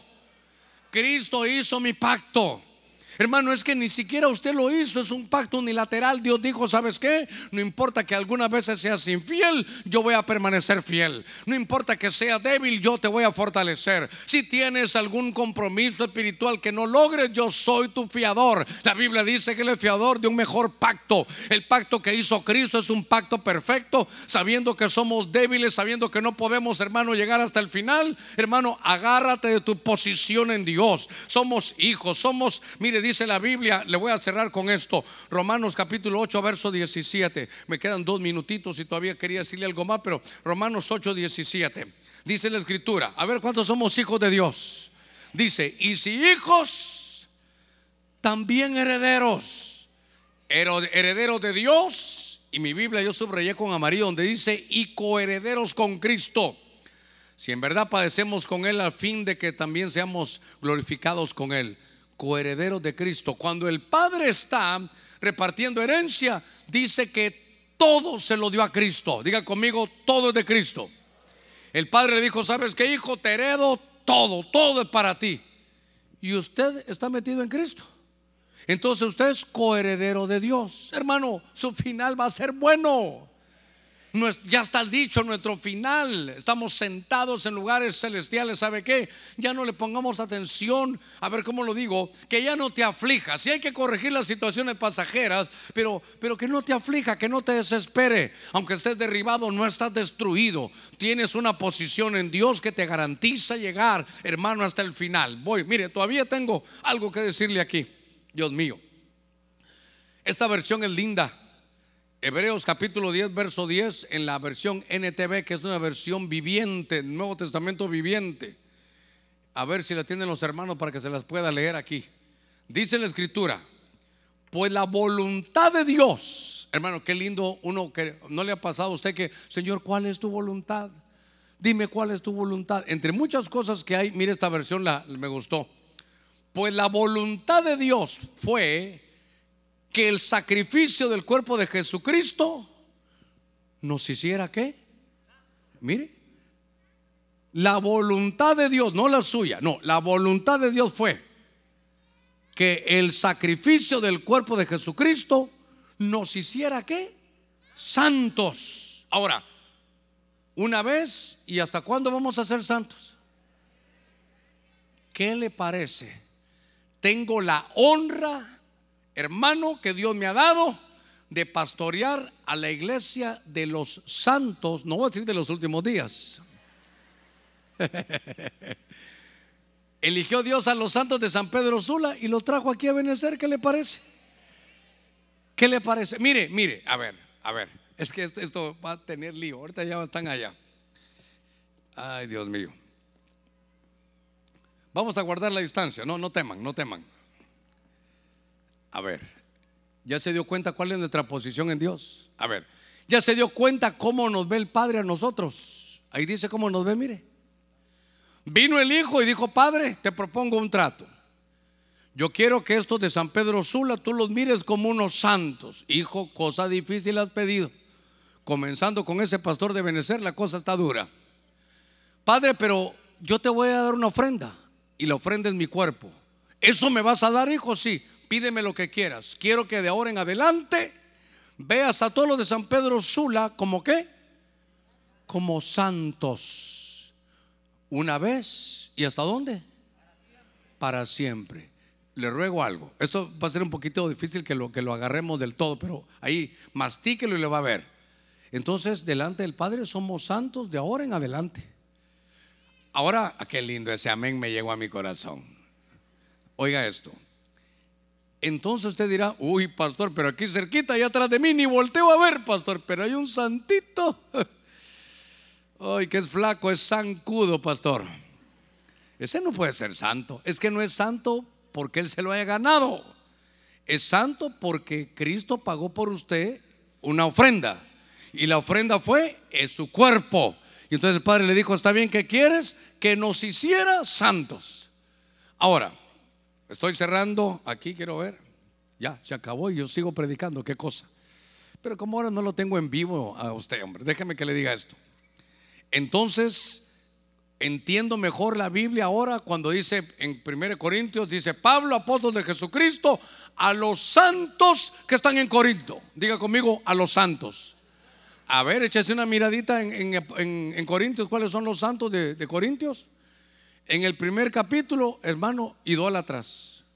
Le dicen, no estén diciendo que yo soy de Pablo, que yo soy de Pedro, que yo soy de Benecer, que yo soy de Germán. Más adelante dice él, ¿qué es Apolo y qué es Pablo? Solo son colaboradores, no pongan su mirada en los ministros. Claro, los ore por ellos, pero ellos no son Dios. Ellos no pagaron por usted. Entonces, luego mira los santos de los corintios que creo que les dicen, ¿saben qué? Ustedes tienen problemas legales y llaman hasta abogados. Qué vergüenza, dicen, eso no los alabo. Dice, mira los santos con problemas y como no los logran dilucidar, hasta buscan abogados. En 1 Corintios capítulo 5, verso 5 aparece un santo que tuvo una inmoralidad, dice Pablo, que ni aun entre los gentiles se da. Ah, mire qué santitos. Vaya, en cada capítulo algún día se lo voy a predicar despacito hay uno, pero en el capítulo creo que de los finales dicen, ¿saben qué? Ya los vi cuando celebran la Santa Cena. Yo estuve con ustedes, qué lindo la tomaron en la iglesia, pero vi que algunos que tenían ahí eh, acceso a las botellas de vino se las llevaron a su casa y se fueron a emborrachar. ¿Qué le parece a esos santos? Y Pablo dice, eso no los alabo. Entonces ahora déjeme que le explique esto. Para entrar a la escuela de la santidad, ¿quién, quién califica? ¿Quién va a calificar? ¿Usted califica? Sí, a ver si hay alguien que califique, yo le doy el micrófono y que nos predique mejor. Alguien dirá, usted hermano Germán, no hermano, usted no me conoce. No hombre, ¿a qué hora voy a calificar yo? Entonces dijo el Señor, es imposible. Entonces, ¿sabes qué, Padre? Yo le voy a pagar la colegiatura. Aquí está la escuela. Nos pagan la colegiatura hermano, que es tan cara porque la, colegiatura costó el cuerpo de Cristo, su ofrenda, su muerte, Él la dio. Entonces a usted y a mí nos metieron a la escuela de la santidad. Entonces dice el Señor, ahora camina como lo que eres. Tienes una posición. Esa santidad es posicional, nos la regalaron. Por eso dice en el último verso que leían unos hermanos ahí en Tesalonicenses 2, dice que ahora caminemos de acuerdo a nuestro llamamiento. Hermano, todo el mensaje es hermano, disfrute su posición en Dios. No se aflija. Si, si se aflige, sepa que al final está el Señor. No, hermano, es que me derribaron, pero no está destruido. Pastor, estoy en el suelo, de ahí se va a levantar. Pastor, no tengo trabajo. Dios le va a dar su propia empresa. Tiene que saber que su final es un buen final y que si no está ahorita en lo bueno, tampoco es su final todavía. Hermano, es que, ¿sabe qué? un mal capítulo de su vida no es el final de la historia. Así que usted tiene que saber y disfrutar y valorar nuestra posición en Dios. Amén y amén. Vamos a ver qué tenemos de preguntas. La primera consulta dice, bendiciones pastor, mi caso es el mismo, eh, problemas con mi esposo. ¿Cómo debo de mantener mi posición de esposa? Eh, ya no aguanto, ya son 10 años en lo mismo, no mantiene la casa y soy yo eh, el que lo resuelve todo. Ah, bueno, es un problema de manutención, que es donde él no trabaja. La Biblia dice que el que no provee para los suyos, máxime para los de su familia, es peor que un infiel. Como estamos hablando hoy de nuestra posición, ¿verdad? Su posición, realmente aquí lo que le están diciendo es que em, todo lo que Dios le ha dado de ser hija, de ser heredera, de ser santa, eh, eso, eso no va a cambiar. Pero Dios la va a restaurar. Aquí viene la, la respuesta. Dios la va a restaurar con él o sin él. Su final va a ser un final bueno. Dios la va a restaurar con él o sin él. Yo creo que deberá de hablar y decirle, mira, no podemos seguir así. Está este pasaje y una cosa es pasar una mala racha y otra cosa es que él nunca eh, quiera trabajar. Por eso ahí nos faltaría eso, ¿verdad? Tampoco la hermana le podemos decir es que él no trabaja. Hay que ver si no es porque no quiere y no busca, sino que es porque realmente busca y no encuentra. Estamos pasando un momento difícil. Eh, yo diría que ahorita la situación le rogaría que se sentaran un poquitito, tengan ahí un poquito de amabilidad y estén sentaditos. Estamos en un momento bien difícil para toda la nación, para todo el mundo y me gustaría que estuvieran sentaditos, por favor. A ver, entonces, analicemos, usted sabrá los datos. Usted sabrá si en su historial es que él nunca quiere trabajar. Mire que mi Biblia dice, el que no quiera trabajar, que tampoco coma. No dice que el que no trabaje, que no coma. El que no quiera trabajar. Entonces, el que no quiera trabajar, que tampoco coma. Entonces la hermana está diciendo, pastor, esto es como que fuera una infidelidad. La Biblia dice que sí. Solo que usted debe saber si es de toda la vida que viene esto o es solo de un año para acá que la situación, no solo la situación de salud, sino la situación económica está difícil. Usted sabrá tomar su decisión. Sigamos. La siguiente consulta dice, pastor, eh, soy una joven con probabilidad de estar embarazada, no quiero abortar, pero tampoco estoy lista para ello. Con posibilidad, no sabe si está embarazada o no. Esperemos saber qué viene, pero realmente que no esté preparada no significa que, no, no que Dios no la pueda preparar. Eh, a pesar de lo que haya sucedido, ¿verdad? Porque pareciera que la, pregunta da a entender que no está casada. Decirle ahora y recetarle versos bíblicos ya es tarde. Es como poner la talanquera ya que se salieron los chivos. Ahorita, ¿verdad? Ahorita lo que hay que hacer es ayudarla, apoyarla. Lo que yo le pudiera decir, ¿sabe qué es? No vaya a abortar. Porque entonces se va a complicar la situación. Si usted derrama sangre inocente pues de un, y se provoca un aborto, Aquí no tengo que ver yo con, con lo social, lo económico, eh, las cosas de leyes, la agenda, no, no, solo la parte espiritual. Si derrama sangre inocente va a despertar sobre usted un espíritu de vengador de la sangre y se le puede complicar aquí las, las generaciones que tal vez vengan después cuando usted ya hubiera pensado que podía tener un hijo y embarazarse. Así que por ningún motivo piensen en abortar. Y si le toca, no, será la primera ni la última. Y aunque usted dijera que sí está casada, de qué viene esto, al final el primero va a ser el primero. Ahí va a venir usted, usted por la misma, mm, a ver, por la misma naturaleza que usted es mujer, va a saber qué hacer. Entonces decía Pablo, ¿verdad? Decía Pablo que su situación estaba afligido, perplejo, perseguido y hasta derribado. Pero él decía, afligido, pero no agobiado Puede estar perpleja, pero no desamparada. Pues se pueden sentir perseguida, pero no está abandonada. Y al final no está destruida. De esta también va a salir. Sigamos. La siguiente consulta dice, Pastor, bendiciones. Usted nos ha enseñado que el orden atrae la bendición. ¿Y por qué está permitiendo que los olivos verdes canten sin uniforme? Ellos solo para YouTube cantan y no pueden hacer atmósfera. Dios mío venimos con el hacha afilada. Bueno, hay dos cosas. con todos los cambios que han venido, hay que saber dar un giro que es importante. Primero, de todo nuestro legado, ahí está. Nosotros sabemos lo que conlleva. Sin embargo, em, estos olivos verdes son nuestros muchachos. No sé qué, qué, edades, de, de qué edades cantan ahí. 17, 18, 15. Yo dijera que lo primero, si usted fuera un padre de ellos, no creo que dijera eso, pero, pero, pero entiendo que lo estamos poniendo como por el celo de la casa. Entonces, yo creo que sí, sí deberán tener un uniforme, pero no pueden tener un uniforme de la edad que tienen como que tuvieran otra edad. Dejemos que sean los uniformes decentes, claro, decentes, pero cuando, cuando es un uniforme, no todos los uniformes van a ser iguales. Alguien me escribió y me dijo, pastor, están enseñando la pantorrilla. Yo dije, ¿es pecado enseñar la pantorrilla? Déjeme que caiga en pecado.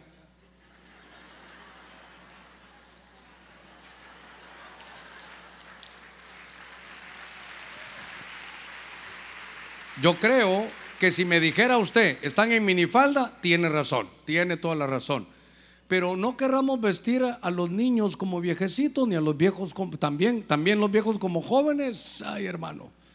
También hay ropa que uno ya no se puede poner. Pero yo quisiera que usted supiera que ahorita para poner un uniforme, ya lo hemos platicado, un uniforme de acuerdo a lo que ellos son, son olivos verdes. Nuestro legado son olivos, pero maduros. Entonces, yo creo que sí vamos a tener un uniforme para ellos. Ahora, también note que la economía también es algo que flagela también. No, no podemos decir van a tener tres uniformes de esto y esto porque es un gasto y si alguien tiene tres hijos se van a hacer más grandes. Pero alguien me escribió y, claro, no quiero ser sarcasmo de eso, pero si es indecente, entonces lo vamos a corregir. Pero van a tener su uniforme de acuerdo a lo que ellos están haciendo. Y qué lindo, dijera yo, que, que estemos viendo que está, eh, hermano, que emerge ya una, una generación nueva de jovencitos que en lugar de estar fuera de su casa y que en problemados están recibiendo inspiración del Espíritu Santo con nuevos himnos. Entonces yo creo que, que vamos a apoyarlos. Miren, apoyemos lo nuestro y yo agradezco por eso, qué bueno que hagan la pregunta, porque no estoy diciendo que no vayan a tener, Le- les vamos a poner un uniforme de acuerdo a lo que ellos, a lo que ellos eh, están, eh, digamos, proyectando, que es una juventud, pero, pero bien jovencitos bajo inspiración de Dios. Pero entonces déjenlos que pongamos un uniforme. Por eso le digo, ni en el fútbol todos los uniformes son iguales. Entonces dejemos, ahí lo vamos a poner delante del Señor, pero me parece que, que está bien, pero, pero, pero no hasta que si enseñar la pantorrilla es malo. Entonces, que tiene que ser un zapato negro, puede ser un zapato de otro color. Le voy a decir un, un punto más, permíteme, Germán, que conteste aquí en esto. Cuando está uno de familia pastoral y tal vez eh, nuestros muchachos, bueno, Ana no está ahorita, creo que está predicando, anda por otro lado, pero cuando Ana estaba en estas cosas, ella tuvo su bendición de estar con su mamá desde, desde que tenía dos años. Pero llegan los momentos donde hay que tomar algunas decisiones porque se empiezan a crecer y empiezan a desarrollar. Mientras tengamos a nuestros hijos sirviendo, yo creo que tenemos que darle gracias a Dios. Y guardar una generación que todavía, fíjese que a veces me dicen, pastor, mi hija tiene 15 años, puede orar por ella. Hago todo el esfuerzo para hacerlo. Porque que tenga 15 años y que todavía esté buscando una oración, esos padres se sacaron la lotería. Entonces, si es lo nuestro, apoyémoslo. Y yo le doy gracias. Nunca he hecho por fuera todos sus comentarios. Los agarro para poder eh, valorarlos y que Dios me diga hasta dónde vamos a llegar en ello. Pero que enseñe la pantorrilla no hay problema. Eh, Si no, ya le voy a decir yo que si tapan el ojo del pie, ya el, ojo, el pie no tiene ojo para caminar, ¿verdad? Entonces ya tampoco es eso. Tiene que ser decentito, lo que nos pongamos delante del Señor, se lo acepto y lo vamos a hacer. A ver, sigamos, después platicamos de algo más. Papito, una cosita más también. Hoy domingo los dos nichos de coros estaban llenos de una generación nueva. Entonces yo creo que muchas veces esperamos un avivamiento, pero lo estamos viviendo con estos muchachos que, que en vez de buscar el mundo Claro. están buscando de Dios. Así que yo los bendigo en el nombre de Jesús. Muy bien. No desechamos el consejo, lo vamos a hacer, le vamos a, a ver cómo los logramos de la manera más sencilla, ponerles un uniforme también. Sigamos. Pastor, bendiciones. Estoy teniendo amenazas de brujería para mi vida. ¿Cómo debo de mantenerme ante esta situación y qué debo de hacer con esta, con esta persona que me martiriza con esto. Gracias, pastor. Solo le quiere poner miedo. Si ellos son del reino de las tinieblas de oscuridad y usted es del reino de la luz y la luz se radica en las tinieblas. En lugar de que usted le tenga miedo a ella, ella debería tener temor de usted. Usted dígale, mira, si tanto la tiene así tan de cerca, si quieres te acercas, solo que yo no estoy sola.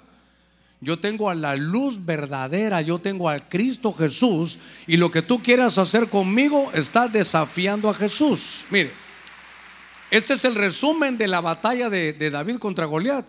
Tú vienes contra, contra mí con esto, pero, pero yo no estoy solo. Tú lo que has hecho, le dice David a Goliat, no me has ofendido solo a mí. David le dice, has ofendido a Jehová de los ejércitos, a, a él lo está ofendiendo. Entonces usted hermana, dígale, mire, yo no estoy sola. Si usted quiere probar, pruebe, pero usted se va, usted no se está enfrentando a mí, se va a enfrentar al que yo tengo adentro, que se llama Cristo Jesús. Así que si usted quiere, pruebe, pero va a salir lastimada por mi Señor. Usted va a salir avergonzada porque es mi Señor el que pelea por mí. Sigamos. Eh, Pastor, bendiciones. Mi pregunta es, ¿sería, no, ¿será bueno que los padres obliguen a, a los hijos venir a la iglesia? Yo tengo 20 años y me parece que las cosas eh, no se obligan. Un contraste, ¿verdad? Sí, está muy bien. Es que le voy a decir algo. Mientras seas hijo que estás bajo custodia, te toca, si quieres verlo así, en la obediencia. La obediencia. Y si estás bajo el techo de tus padres, yo creo que tus padres no, no te están haciendo algo malo, no te están llevando a, que te emborraches o a que aprendas un vicio. Solo te están diciendo, ve a la casa del Señor. Lo que yo le diría a los padres es que eh, cierre los ojos, eh, eh, que no había que hacer es, eh, eso, eh, eso que dice el pastor malo es para ti. Eh, ahora, no, no, no, solo tráigalo. Dígale, hijito, yo te pido que te estés un par de horas aquí conmigo, que oigas la palabra y te vayas. Ni te estoy pidiendo que aceptes ni nada, porque al final la palabra le va a ir quedando. Mientras esté en la casa, la autoridad de los padres. Claro, llegará un momento, si ya tiene 20 años, ya va a ser difícil que lo traiga a la fuerza. Pero yo le aconsejaría a ese muchacho de 20 años, son dos, dos, horas lo que tu papá te pide o tu mamá te pide. Aprovecha que tienes padres que buscan tu bien, dales que son dos horas. No sabe uno si el día de mañana ya no los tiene. Cuando yo, ahorita cierro esto, cuando yo oigo o leo el pasaje, cuando Jesús le dice a uno, sígueme, y aquel le dice, gracias Señor, te sigo, solo voy a enterrar a mis padres. Uno lo, uno lo entiende como que los padres ya están ahí. Lo que ese muchacho le está diciendo es, ahorita soy muy joven, que pase el tiempo y cuando mi padre se muera, entonces te voy a seguir bien. ¿Sabe por qué me duele mi corazón? Porque yo me reconcilié hasta que mi padre se murió. Entonces eso, ese texto a mí me pega y digo yo, ¿cómo no pude aprovecharlo mejor? Así que no lo pueden obligar si hasta muy grande. Claro, no lo van a agarrar a la fuerza, pero lo pueden invitar, solo dos horas te pido, un domingo ahí que te sientes. Y el muchacho que hace la pregunta, venga con sus padres si no lo están llevando a ningún lado. Es lo que quieren es tu bien. Hasta ahí dijera yo que todo debe caminar. Sigamos. Hay varias consultas de, de, de lo mismo, ¿verdad? Entonces, solo para que tú sepas de los jóvenes que, que los obligan o viceversa, ¿verdad? De los olivos y eso. Entonces voy a seguir. Cuando para... eras joven, ¿te obligaba un poquito o no? ¿Tú? ¿A mí? ¿Sí? No, ¿qué es eso? ¿Eh? ¿Qué es eso? No, mira, pongamos las cosas en orden aquí. Contanos no, yo, un poquito. Yo creo que presión no, no, no me metiste nunca. Pero no te traía la fuerza, ¿no? Sí, a la fuerza, sí. ¿Ah? Sí, a la fuerza, sí. Está buena eso. Papá, ¿sabes algo? No, eh, no, no. Peleemos este gallo bien, mijo. Sí, contame.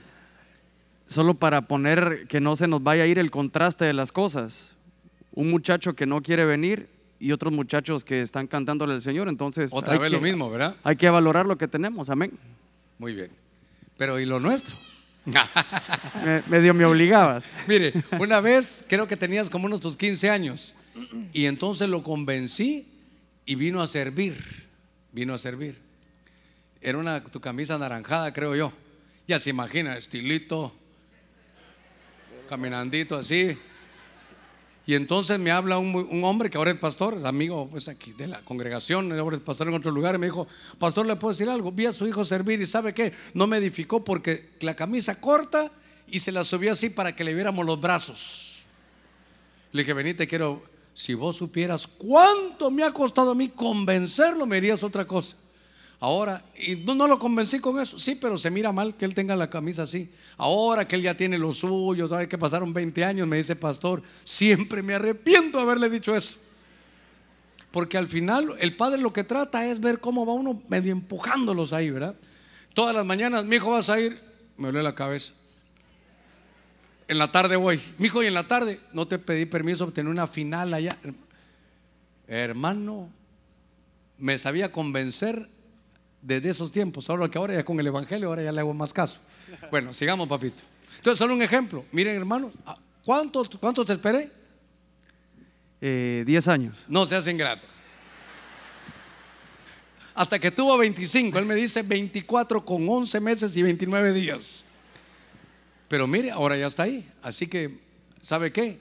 Si yo hubiera sabido este mensaje, hubiera descansado más yo hubiera visto la posición en Dios, Señor, y hay una promesa, Él va a venir cuando tú, quieras, porque uno de padre quisiera que desde los cinco años estén profetizando y hablando en lenguas, hermano.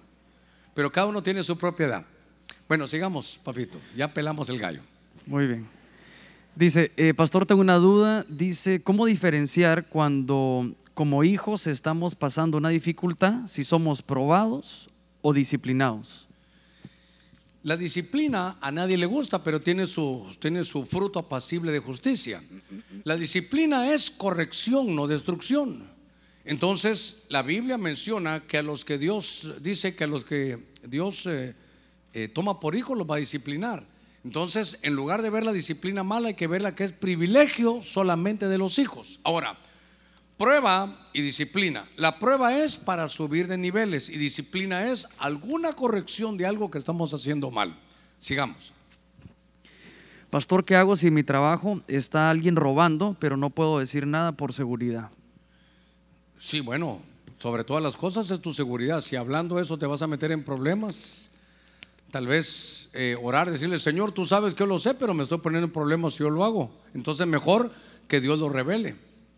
Lo que sí es cierto es que si ese robo puede de alguna manera venir y caer contigo, sí deberías decirle al que lo está haciendo, mira, eso puede tener alguna repercusión para mí, así que te ruego que no lo hagas, porque el día que, que esto se, se sepa, vas a salir señalado.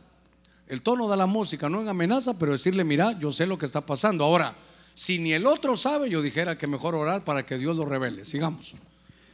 Pastor Bendiciones dice, cuando alguien muere y no limpia sus vestiduras en el momento que dice la palabra, los muertos en Cristo resucitarán primero, ellos no limpiaron sus vestiduras, ¿se quedan para la gran tribulación al limpiarlas o pasarán por un momento de limpieza antes? Sí, pero ya murieron, dijiste al principio. Sí, mueren, dice, pero no, no limpiaron sus vestiduras. Sí, entonces es que a ver cómo lo digo. Pongámonos que aquí es el momento del arrebatamiento y de aquí donde está Germán son los siete años de tribulación y gran tribulación. La tribulación aquí sobre la tierra la van a llevar solo los que están vivos. Pero si ahí dice que ya murió, no crea que por morir se va a evitar la gran tribulación aquí arriba. Va a tener una peor gran tribulación allá abajo. Porque nadie va a salir de ahí hasta que pague su último cuadrante. Ahora, hermanos, si es importante esto. Es que irnos casi impolutos es muy difícil. Yo oigo sus preguntas y la del pueblo. Hermano, fíjese que mi papá estuvo bien con el Señor, pero el día que se murió maltrató a mi mamá y se fue. ¿Se fue al infierno? No, hermano, ¿cómo se va al infierno? Son, son manchas. Mientras estemos aquí hay que limpiarnos y uno no sabe cuál es el tiempo que Dios da en el misterio de la agonía, porque tal vez el cuerpo está inerte, pero por dentro todavía hay, hay vida y tal vez uno se puede arreglar ahí. Pero eh, el Señor nos llamó y sabe de nuestra naturaleza. Nuestra naturaleza es una naturaleza que el pecado nos alcanza. Yo creo que cuando se habla de que va a ir a un lugar a poder limpiarse, siendo salvo, porque no estamos hablando de purgatorio cristiano, no hay purgatorio.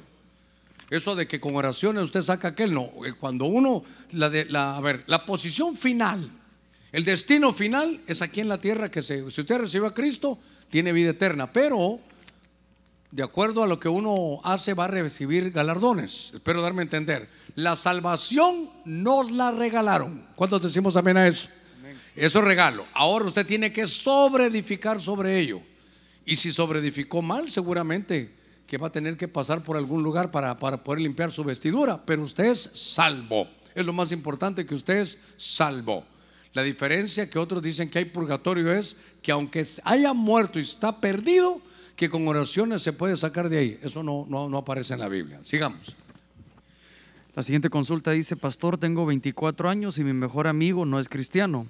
Él me confesó que tiene problemas con la pornografía, yo le presenté el plan de salvación, le hablé de Jesús, su amor, pero él no, no lo quiere aceptar. Mi pregunta es, ¿puedo seguir siendo amigo, amiga, perdón, de él?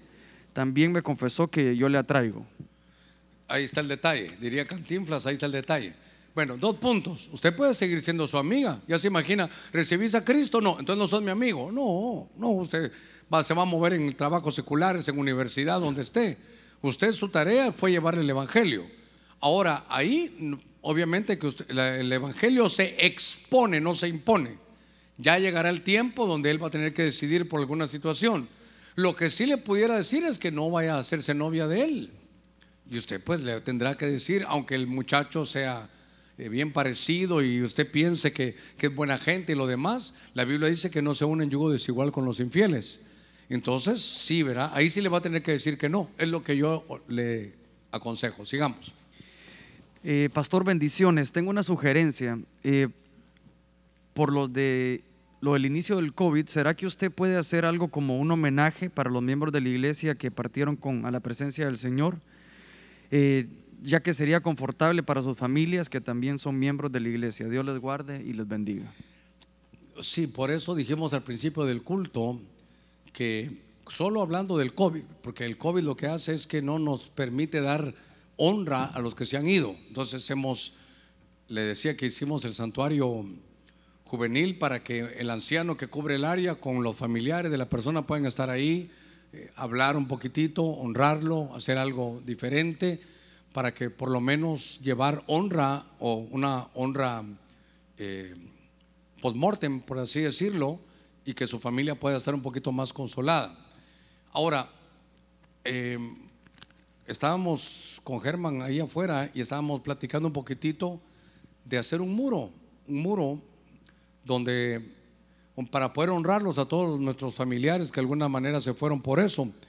Pero vamos a esperar que nos lleguen las vacunas y que todos estemos porque eso va a seguir o podemos hacerlo e ir poniendo. Ah, sí lo tengo en mi corazón, lo, lo estuvimos viendo porque aparte del dolor que se causa, la tristeza que queda, hermano, el desconsuelo que de pronto embarga la familia, tiene que haber, tiene que haber algo y lo que estamos viviendo es algo muy serio. Lo que estamos viviendo, estamos jugando con la vida y con la muerte todos los días y por eso yo le digo que acción de gracias siempre. Gracias Señor, aquí estoy, me has guardado. Entonces, llevar, yo sé, para eso sirve estar integrado, para que el trabajo de los ancianos sea poder llevar un registro y, poder hacer algo. En algún lugar vamos a poner un muro de, le vamos a llamar el muro de la honra o algo muy similar. Sí lo vamos a hacer. Ahí que los ancianos tomen nota, tú también estás aquí, Germán, que lo vimos para poder hacerlo. Bendiciones, pastor. Fui infiel, pierdo mi posición de hija. ¿Qué debo de hacer? No, su posición de, hija no la va a perder. Entonces es una hija infiel. En algún pasaje del primer capítulo de, de Isaías le está hablando a Israel, a Jerusalén, y le dice, oh ciudad infiel. Era la esposa de Israel, pero era infiel. El hijo, el hijo pródigo se fue y fue infiel a su padre.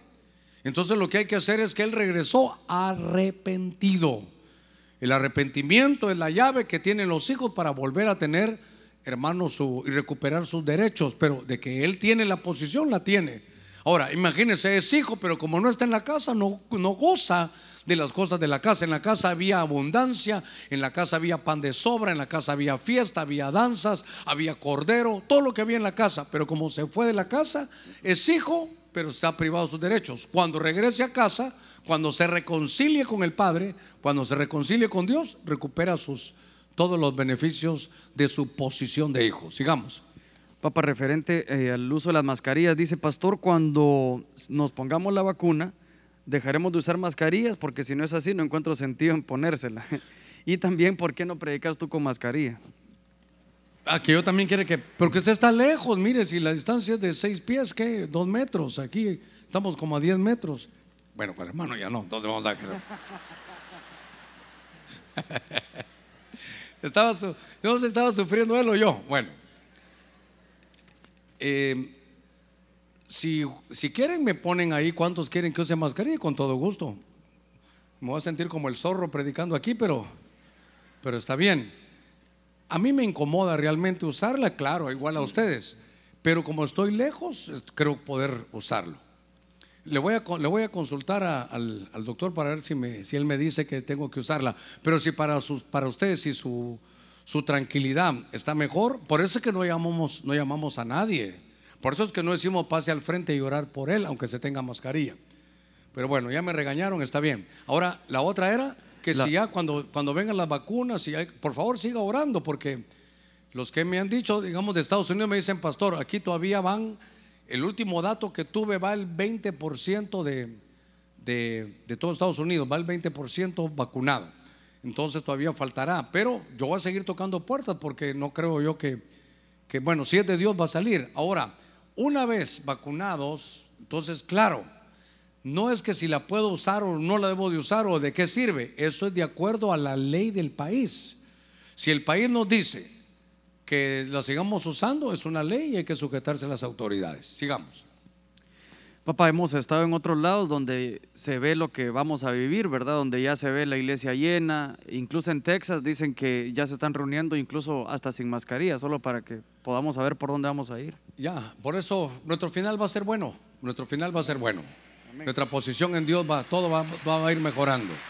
Tengamos paz y tengamos tranquilidad. Muy bien.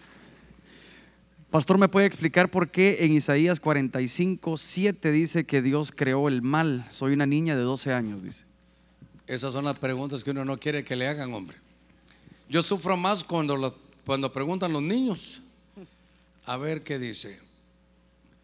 Vamos a buscarlo para leer bien la cita. Isaías. A 46. Ahí está la niña. Desde allá abajo está clamando. Vamos a ver.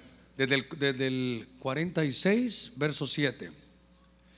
Dice desde el verso 5, ¿a quién me asemejaréis? ¿Me igualaréis o me compararéis para que seamos semejantes? Los que derrochan el oro de la bolsa y pesan la plata en la balanza pagan a un orfebre para que haga un dios de ellos, se postren y lo adoran. Lo levantan en hombros y lo llevan, lo colocan en un lugar y ahí está. No se mueve su lugar, aunque alguno clame a él. No responde de su angustia y no lo libra. Ah, es 45. 45, sí. Fallaste, mi amorcito, no era 46. Vamos, pero como ella dijo, usted sabe que dejad que los niños vengan a mí. A ver, dice el 45.7, el que forma la luz y crea las tinieblas, el que causa bienestar y otras calamidades. Yo soy el Señor, el que hago esto. Entonces notemos algo, en este verso dice que Él ha creado, y voy a ver el pasaje donde dice las, las tinieblas oscuridad, figurativamente miseria, destrucción, muerte, ignorancia, tristeza, maldad, oscuridad.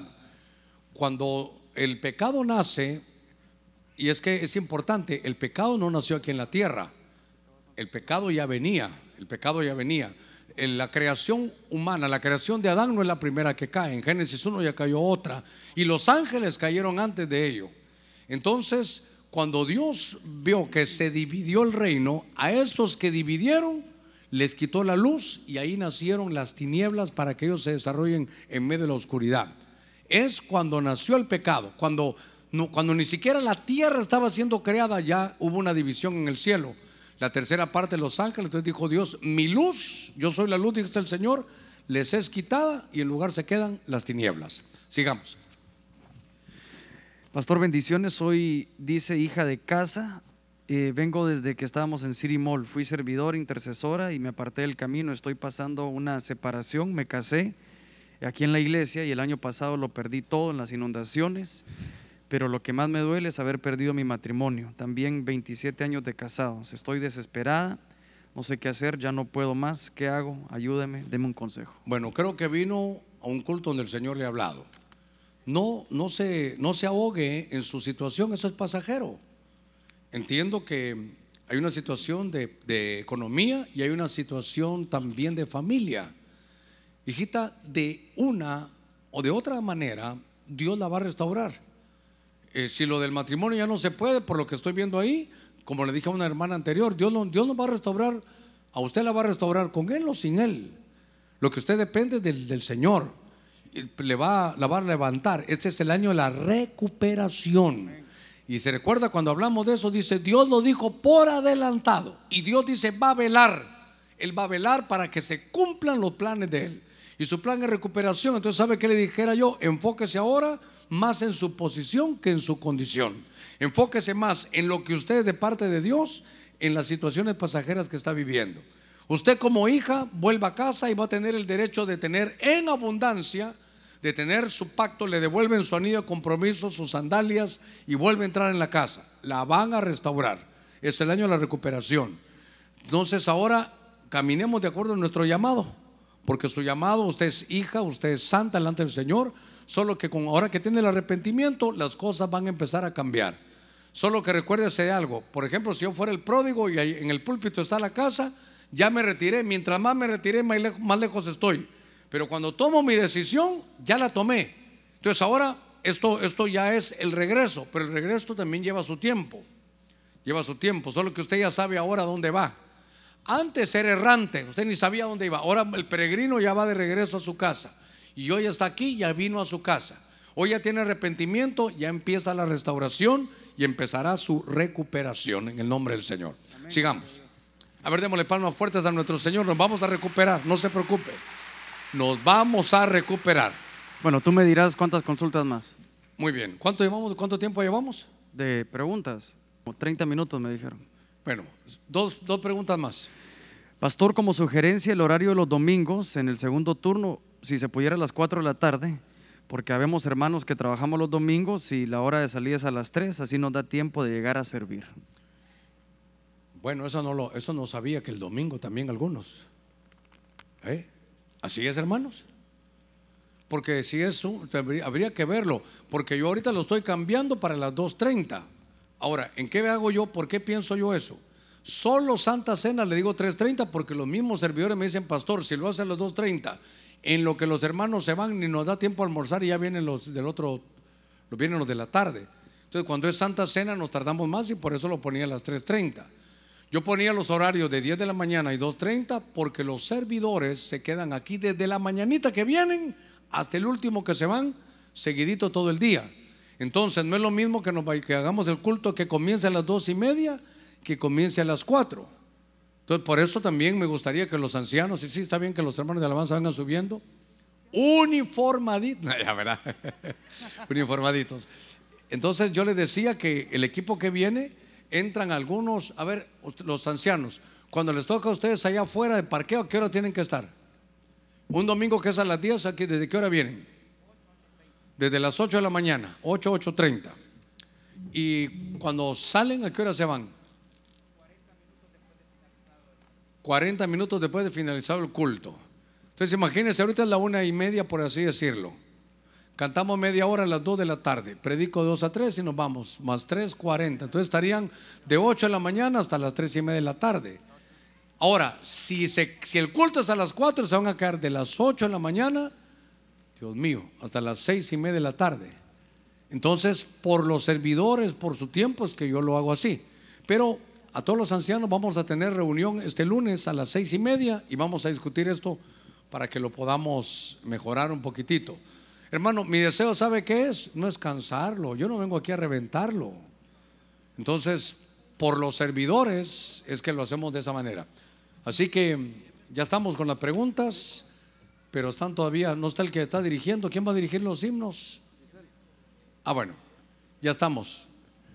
Entonces, pero ustedes dirigen con mascarilla o sin mascarilla? Sin mascarilla. Yo para que lo regañen a ellos también, no solo me regañen a mí. Hermano, yo para predicar realmente es un poquito difícil, hermano. Pero desde aquí de lejitos, no lo llamo a nadie. El que hizo la pregunta, le, te prometo que no, que no te voy a contagiar. te prometo que ya me dio, ya, ya me dio. Pero como ahora se inventan todo, que vuelve a dar y que otra sepa yo leí sepa, sepa de quién están hablando, pero bueno. Bueno, vamos a ponernos de pie, gloria al Señor, vamos a ponernos de pie. Estaremos una media hora cantándole al Señor. Hermano, ¿sabe qué? Aprovechemos que estamos en la, en la casa del Señor. Esto, esto lo perdimos por mucho tiempo. ¿Sabe qué? Que el cielo, no, no el pastor, que el cielo vea que necesitamos reunirnos otra vez. Que Dios sane nuestra tierra, decirle Señor gracias. Hay unos en el hospital que no pueden danzar, yo puedo danzar. Hay unos que no se pueden congregar, yo sí me puedo congregar. Así que guardamos nuestra distancia y nos vamos a gozar en el Señor. Amén y amén. Démosle palmas fuertes a nuestro Señor. Aleluya. Gloria a tu nombre, Señor. Puede levantar sus manitos ahí a donde está. Estamos agradecidos, estamos contentos con el Señor. Puede batirlas hacia Él.